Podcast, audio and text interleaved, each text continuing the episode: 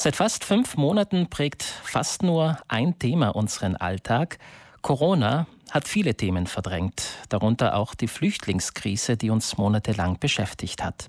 Die Zahl der Flüchtlinge, die nach Europa kommen, ist insgesamt zwar kleiner geworden, der Weg über das Mittelmeer ist aber nach wie vor die Hauptroute.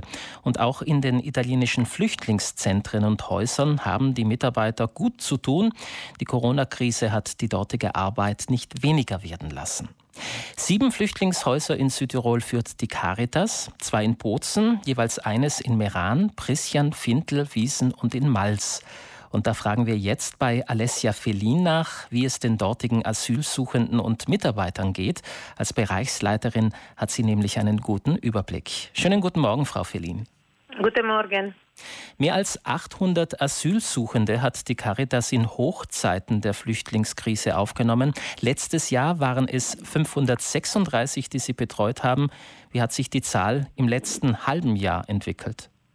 Also mit Corona hat sich die Zahl der Bewohner in den Flüchtlingshäusern äh, wirklich sehr wenig verändert. Ich möchte ein bisschen klären. Also wie Sie schon gesagt haben, haben äh, Caritas führt in diesem Moment sieben Flüchtlingshäuser. Es handelt sich äh, ungefähr von 250 äh, Personen, die in diesen Einrichtungen wohnen. Wir sprechen von Männern, Frauen und Familien mit Kindern.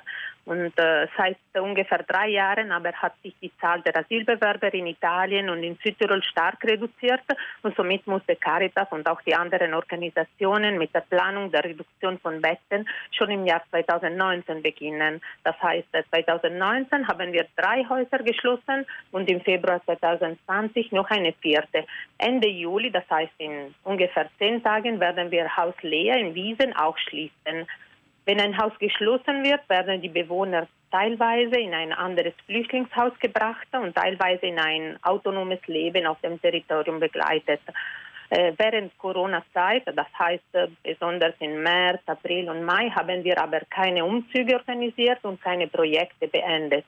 Mhm. Erst in, im Juni haben wir mit unserem Schließungsplan weitergemacht. Das heißt, in Absprache mit Provinz und Gesundheitsbetrieb haben wir die Bewohner von Haus Lea in andere Häuser gebracht.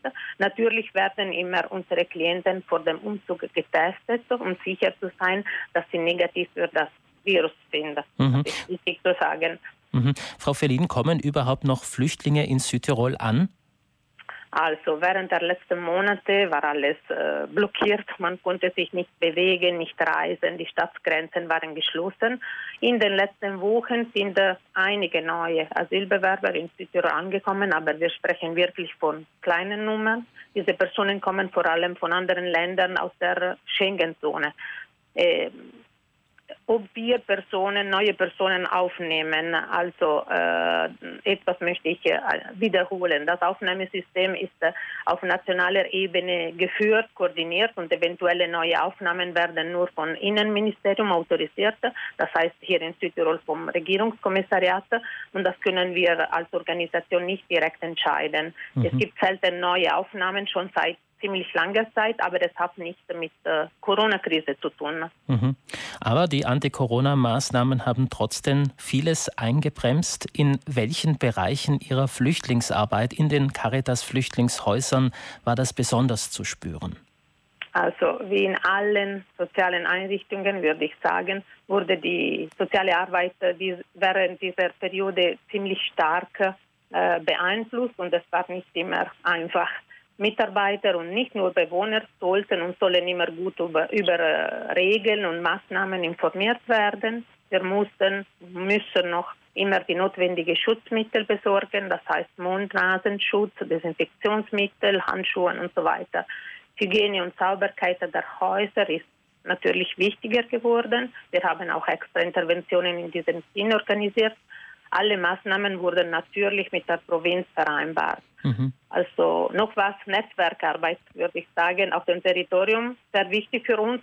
Und vor allem im März, April und Mai waren viele Büros, Dienste, Behörden geschlossen und deshalb vieles war wie Standby. Ein Teil der Arbeit wurde online gemacht, aber für viele Sachen musste man nur warten. Aber ich glaube, dasselbe war für uns alle, für die ganze Bevölkerung Mhm. Als Caritas versuchen Sie ja auch den Asylsuchenden nicht nur eine Bleibe zu bieten, sondern auch einen Arbeits- oder Praktikumsplatz. Konnten Sie dieses Angebot äh, so einfach fortführen?